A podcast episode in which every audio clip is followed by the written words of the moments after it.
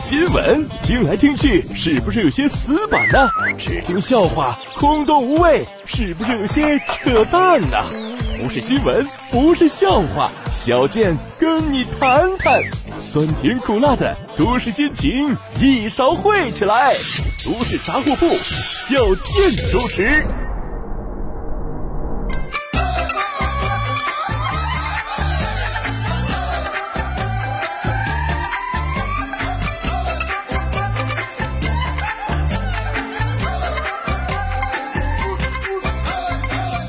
人傻嘴不甜，长得磕碜还没钱。大家好，我是小健。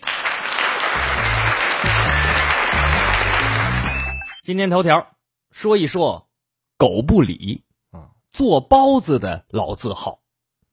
这前两天微博上有个北京的美食博主发了一条微博视频，题目叫“探访大众点评评分最差的餐厅”。这个角度也很新颖啊啊，好的不去。专门找那差的，就要看一看到底有多差。那说哪家餐厅这么荣幸呢？就是咱们开头说的狗不理包子北京王府井总店啊。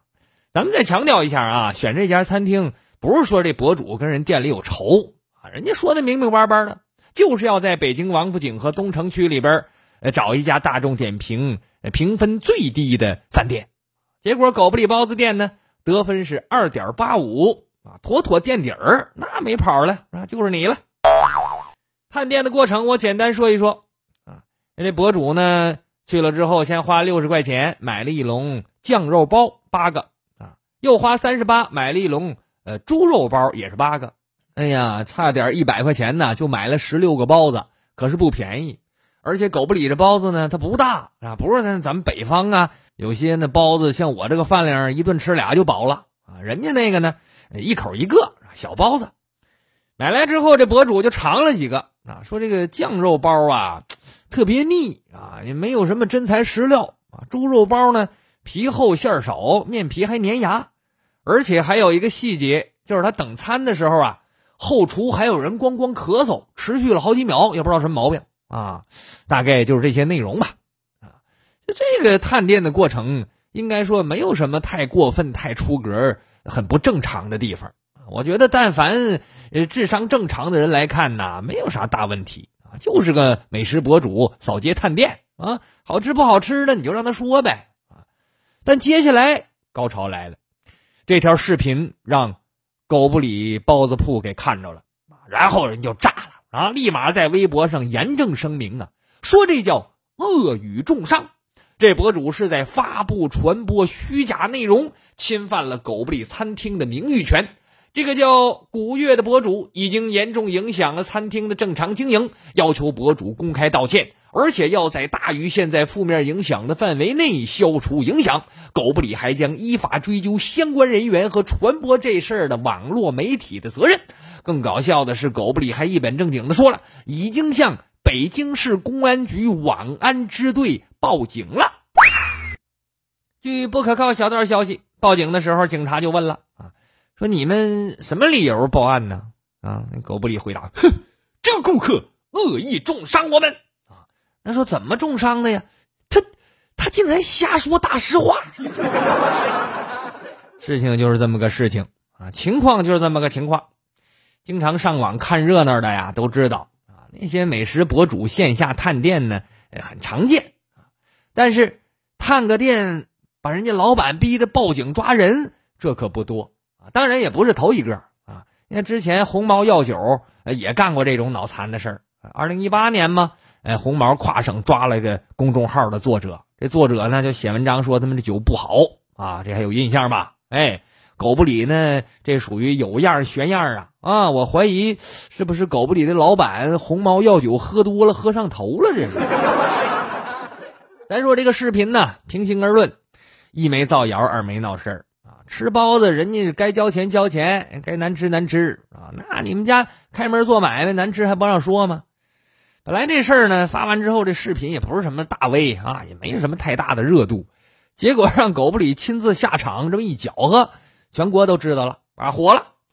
不说别的，我写这稿的时候啊，呃，好奇，特意去这个大众点评还看了一眼啊。那博主做视频的时候不说嘛，狗不理这家店评分是二点八五。等我再去的时候呢，已经再创新低了，跌到二点八三了。一千八百多条评价呀，啊，继续实力霸榜倒数第一，糊的特别成功，特别稳定，特别彻底。哎呀，我觉得你家给全国都做了一个特别成功的公关失败案例啊。吃个包子给差评，你们就报警，那就按你这个逻辑的话，那以后央视那三幺五晚会也别办了啊！办啥呀？你只要曝光谁家，谁家就报警抓央视得了呗啊！你没举拍我，这叫侵犯商业机密啊！你曝光我，那叫恶意重伤，诋毁我的名誉啊！你还敢让我道歉，帮消费者还索赔？我呸！狗胆包天呢！我反手就告你个敲诈勒索。对不对？狗不理你要真有肝啊，你别光告这个博主，有能耐你把微博、大众点评，还有大众点评上那一千八百多个给差评的网友，你都给告了啊！因为难吃，那那都是他们说的啊。他们要是不说难吃，也没有这个博主到你们家探店这回事啊啊！那天天叨咕你们家难吃，这才有人好奇去你们家店看看到底多难吃，对吗？从刑法的角度上来说，我认为他们应该属于教唆犯罪。当然了，这这个视频博主单枪匹马，没背景，没靠山，收拾他那好收拾。那你这又微博又点评的，哪个不比狗不理牛啊？他哪敢举报人家呀？啊，所以这就叫啊，包子就捡那个软的捏啊。人狗不理专门做包子的，这个道理他比谁都懂。但咱说这些呢，都不关键，最根本的。狗不理啊！但凡你们家平时这个包子卖的便宜点儿啊，东西做的好吃点儿，呃，服务再到位点，也不至于蹲在点评网最后一名啊！啊，你要真是个什么苍蝇馆子、小旮旯、犄角旮旯那小破店倒数第一，咱都可以理解。这么一个呃中外闻名的老字号，你不丢人吗？啊，现在出事了，不知道检讨，呃，还还举报人家。我觉得你们这个这个店呐，真是从上到下，除了 A 数就是 C 数，没有一点 B 数啊啊！我估计这回出了事以后啊，狗不一个大堂经理，以后那都得加小心啊，像防贼似的防着顾客啊！你看哪个顾客吃完之后，哎呀，掏手机了，掏手机了，二话都别说，上去一脚就给他踹飞了啊！然后直接摁倒在地，厉声断喝：“嗯，你是不是想发差评？”大胆顾客，明天等着收律师函吧，是吧？顾客肯定都吓傻了。不，你你你你，我刚掏出手机来，你怎么知道我要给差评啊？但见大堂经理冷哼一声，目光炯炯扫视着顾客。呵呵，我在狗不理干了二十多年，顾客吃完包子想说啥，难道我不知道吗？说到这儿，我又想起个笑话来啊，套这狗不理身上也合适。说有个顾客，呃，去饭店到了狗不理了啊，刚进门就见墙角吊着个人，顾客就问这大堂经理说：“那谁呀？怎么掉那儿了？啊，是偷东西抓着贼了是怎么着？”大堂经理说：“嗯，这个人比贼还可恨呐，他竟然说我们家包子难吃。”这顾客没说话，咬了两口包子。冲这大堂经理招招手，哥们儿，你把我也调那儿吧，挺倔啊。哎呀，还还还给给大家讲一个真事儿啊！前些年我有个朋友去这个天津出差啊，想不开呀，点名要去吃狗不理啊，那也正常，老字号嘛，外地人都知道，咱也没吃过，现在到天津了，尝尝吧。结果接待他的天津人，包括出租车司机啊，都劝他呀。啊，是这还还还是一副关爱智障的眼神啊！说兄弟别介，嘛玩意儿你就吃啊？想不开呀！狗不理，好家伙，喂狗狗都不吃，那玩意儿那玩意儿是人吃的东西吗？那个。说到这儿，给不是天津的朋友科普个小知识点啊！这狗不理为什么叫这名呢？那不是说它特别难吃，连狗都不想吃，狗都不理的意思，不是这个。那是早些年呐，这包子铺生意太好，老板呢，哎呀，就是太忙了啊。有一些熟客来了，叫他他都没空理，可能也没听见吧。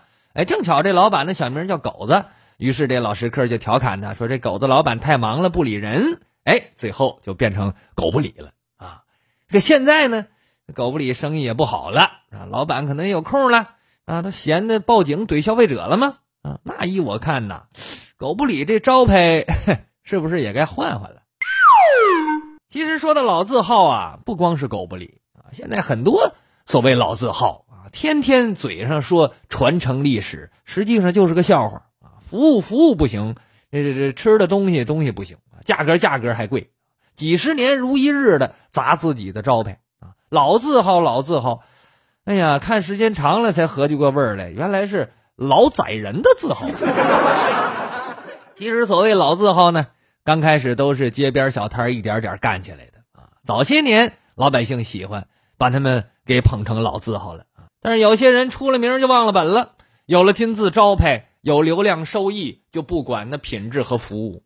所以各地的老字号说白了都是一个味儿啊。天津人呢就劝这游客可别去狗不理，北京人劝游客别去全聚德。西安人劝游客别去回民街呃，成都人劝游客别去宽窄巷子啊，这青岛人呢劝游客别去劈柴院儿 哈，这些地方都有一些共同的特点，那就是贵、难吃还傲慢啊。乌鸦落在猪身上，哪儿哪儿黑的都一样。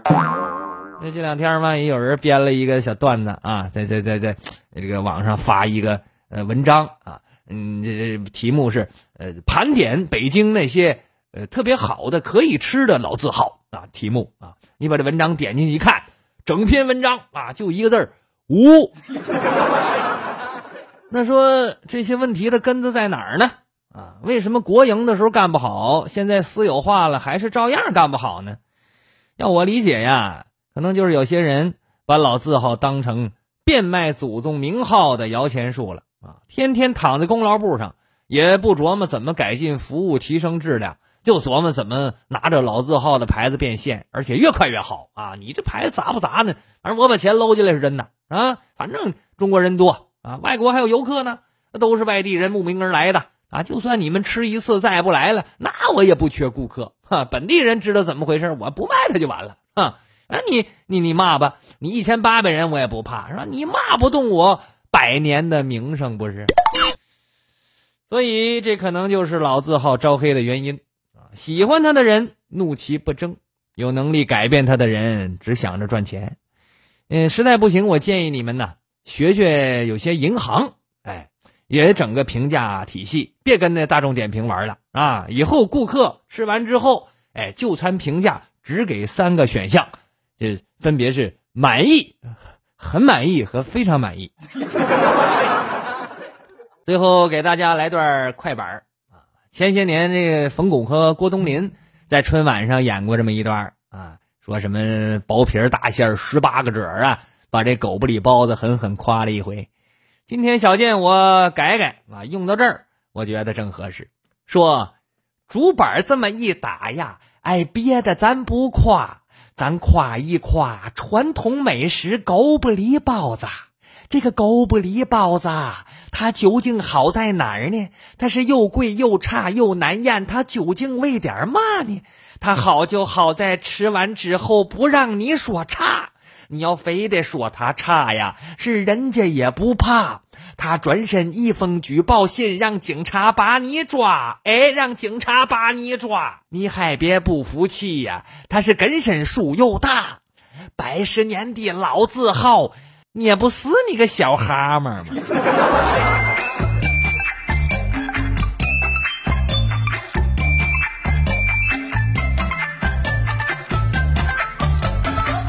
说完了狗不理，咱们再来关注这两天发生的一个热点事件。说在 B 站等等各大平台上啊，经常有一位中国政法大学的老师叫罗翔啊，给广大的粉丝啊。进行普法的宣传啊，还有很多呃，这个粉丝呢就把这讲课这个视频剪下来一小段一小段的，自动的上传到网上啊。因为他呢说话特别的幽默啊，又又又又实在啊，深得呃广大网友的喜欢啊。可近日啊，这位火爆一时的罗翔老师宣布退出微博。为什么要退出微博呢？具体的原因就是他在微博上啊。呃，前两天发表了一条读书心得啊，当然很正常，因为他之前经常在微博上发表读书心得啊。呃，读书心得怎么说的呢？说要珍惜德行，却不要成为荣誉的奴隶，因为前者是永恒的，而后者却很快消失，是吧？很有哲理的一句话嘛。但是，当他发这条微博的时候啊，刚好咱们国家抗疫表彰大会正在进行，而那个时候这大会又刚好出现在热搜上。所以，微博上的很多网友就认为，这个罗翔老师此时发这种东西，这是故意在阴阳怪气儿的影射抗疫英雄啊！因为微博里说嘛，要珍惜德行，却不要成为荣誉的奴隶啊！国家给他颁奖了这么大的荣誉，你说人是奴隶啊？那面对微博网友这样的指责呢，罗翔老师觉得自己很无辜，于是他出来解释说：“呃，我呀。”没看这热搜啊，就不知道什么抗议表彰大会啊。我这当时读书嘛，发了这么一个读书心得，就是为了自省，呃，希望大家不要过度联想啊。那么面对这种解释呢，微博网友还是不买账有些网友还是坚持认为罗翔呃此时发这种文字就是歪屁股啊，就是屁股坐的不正啊啊，就是心怀不满。就是居心叵测，所以面对这么多网友的质疑，罗翔老师觉得很生气、很失望，于是他决定退出微博。那么，这位罗翔老师到底是不是一个居心叵测、歪屁股的网红讲师呢？事实上啊，我个人认为他就是。为什么这么说？因为我已经找到了罗翔四条居心叵测和。歪屁股的铁证，铁证一，罗翔，他竟然太可恨了，他竟然戴眼镜儿朋友们，你仔细看一看罗翔的视频，你会发现呢，他竟然在每次啊在平台上讲课的时候，都是戴着眼镜讲课的啊。读过点书的人都知道，眼镜这种东西，它是什么好东西吗？啊，他是一位名叫阿尔马托的光学家。和一位生活在比萨市的意大利人斯皮纳发明的，而身患近视和远视的美国发明家本杰明·富兰克林，又在1784年发明了远近视两用眼镜。到了1825年，英国天文学家乔治·艾利又发明了能矫正散光的眼镜。所以说，眼镜这种东西，它就是一个外来品呐！啊，而罗翔老师选择每次在讲课的时候都戴眼镜。这就是他崇洋媚外的铁证。而事实上呢，呃，在周星驰啊的电影当中，也多次有过表现啊。周星驰也非常讨厌戴眼镜的人呢啊。比如在电影《功夫》里边，周星驰就曾经说过这么样一段话：“四眼仔，我认得你。看来这位先生对戴眼镜的人士有很深的成见。没错，尤其是金丝眼镜。”嗖嗖嗖嗖嗖嗖嗖！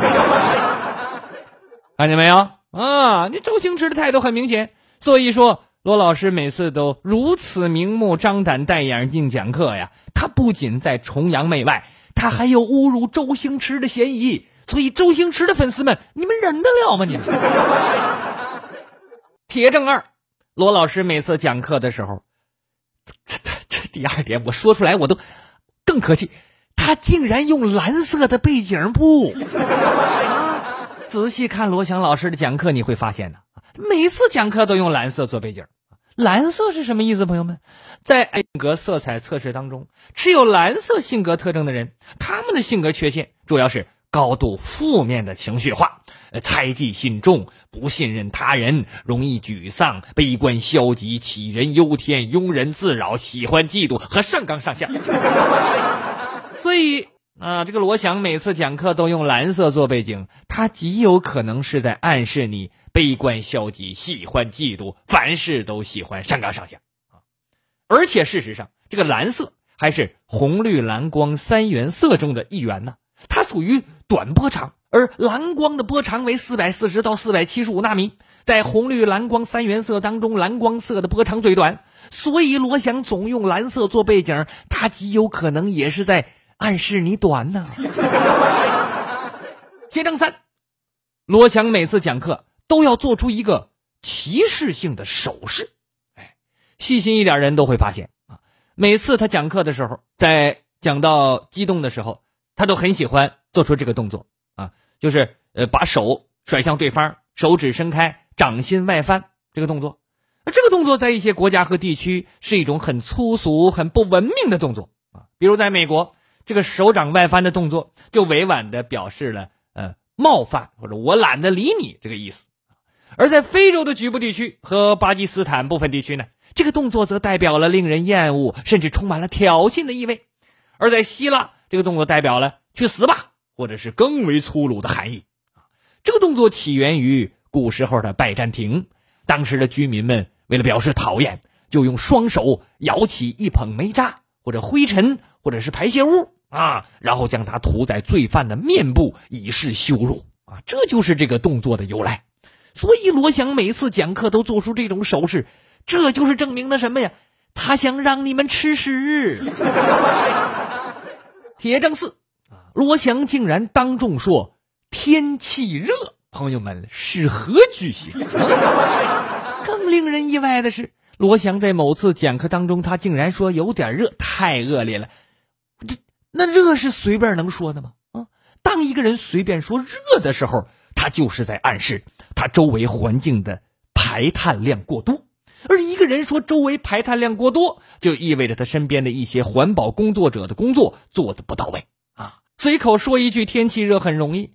但是就这么一句随口的话，就能把无数环保工作者的努力都给抹杀了吗？你考虑过当地环保局工作人员的心情吗？请问罗翔，你这么说于心何忍？居心何在？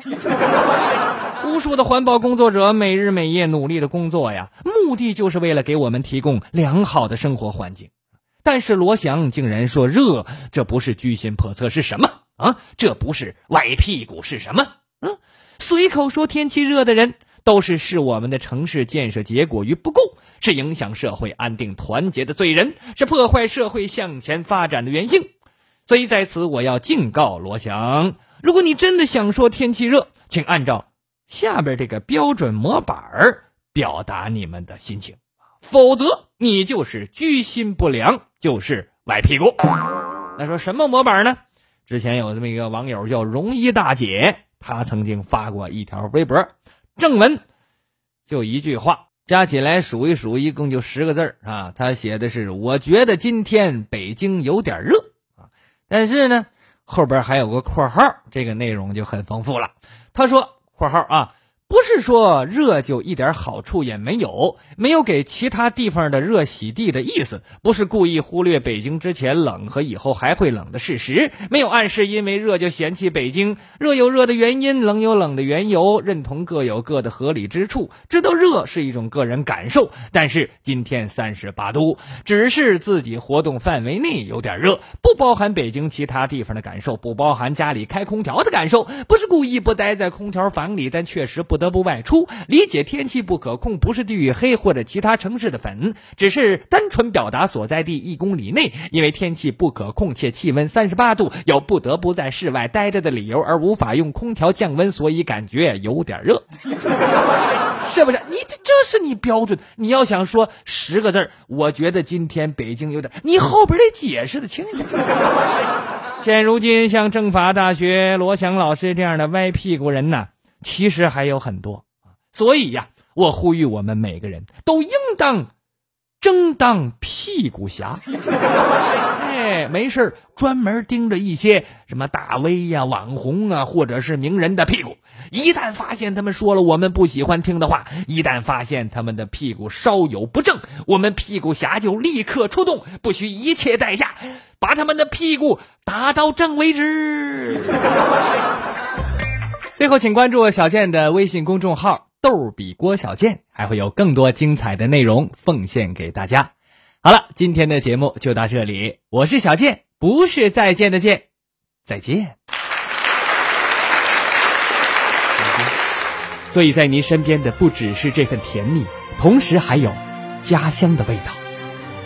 小健作为一位有责任感的自媒体人，也有义务帮助老家人继续这份甜蜜的事业。